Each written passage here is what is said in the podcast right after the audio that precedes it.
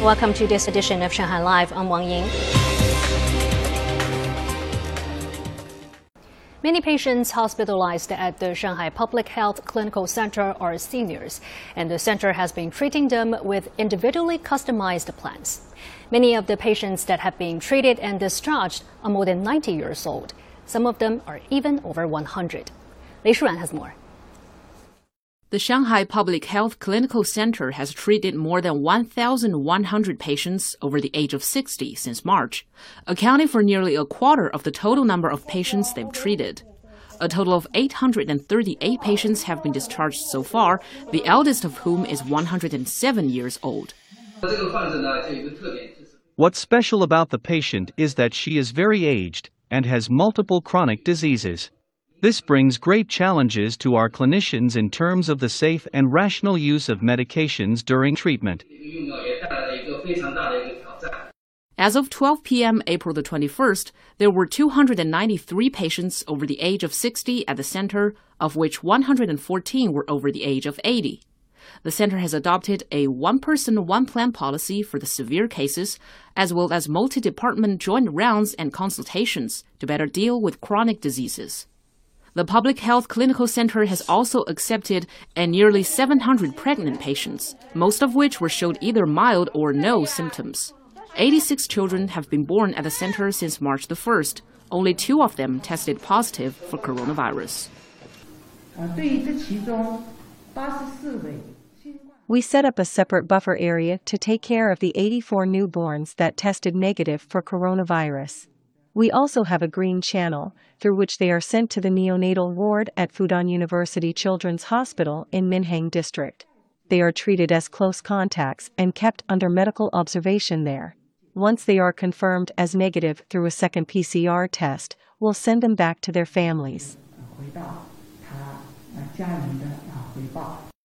As for newborns who test positive for the virus, they will stay at the center and continue to be monitored by a professional pediatric medical team. Lei Shuran, Shanghai Live. Shanghai has stepped up environmental disinfection measures in risky areas to further decrease the risk of the virus spreading. The fire department and the sanitation authority are working every day to disinfect the streets and garbage bins. Lei Shuran once again. At 9 a.m. today, the fire brigade in Minhang district helped to disinfect two residential communities in Meilong town. The doorknobs and elevator buttons are the key areas to be cleaned and disinfected since they are touched by people frequently. The Xuhui Fire Brigade dispatched a team of 11 people to disinfect the homes of people who tested positive for coronavirus. Each location requires 40 to 60 minutes on average to complete. So far, local fire brigades across the city have conducted more than 400 disinfections, covering over 100 million square meters. The city's sanitation department also sends out vehicles to disinfect the streets and garbage bins every day. In Yangpu district, a team of 200 has been working on the roads within the district in sections.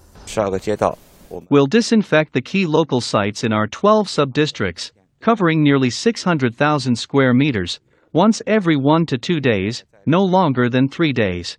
In Hongkou, local sub-districts are also making sure that garbage is collected from people's homes. This residential building in Hongkou district is under lockdown and all the household trash is required to be collected and disinfected. We'll disinfect the trash first, take the garbage, and then disinfect the collection area to curb the spread of the virus. Two transports pick up the trash from residential communities. More than 1,600 bags of garbage are collected each day, and professional teams have also been brought in to enhance the disinfection work. Lei Shuran, Shanghai Live. Going digital has been crucial for companies wanting to improve business in Shanghai during the extended lockdown. Many small and medium sized enterprises in the city are now trying to introduce more digital technologies to create new opportunities and industrial patterns. Zhang Yu has more. Many Shanghai based SMEs, including this new materials maker, are working to apply AI technology. The company hopes it can alleviate labor and supply shortage pressures caused by the ongoing lockdown. Previously, we only introduced digital technologies to part of our production lines. The performance didn't match our expectations.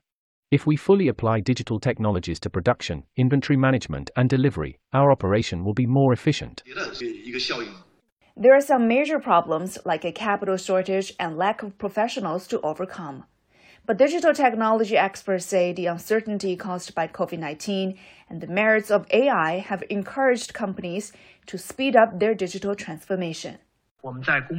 For example, companies are likely to get results when applying AI technology in scenarios like quality testing and safety management.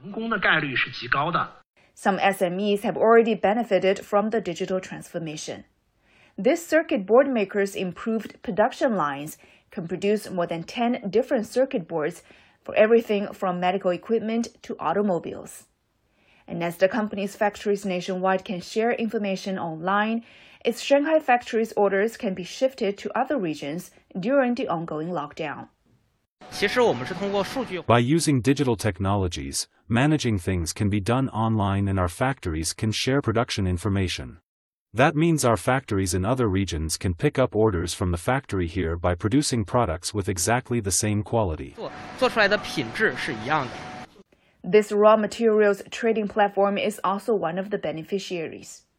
Its trading volume has increased during Shanghai's lockdown, with more than 2,000 daily active users making purchases. Digital technologies help us connect with suppliers around the world. And our clients can find the warehouses stocking the materials they want. The local government has also been helping more Shanghai based SMEs with their digital transformation.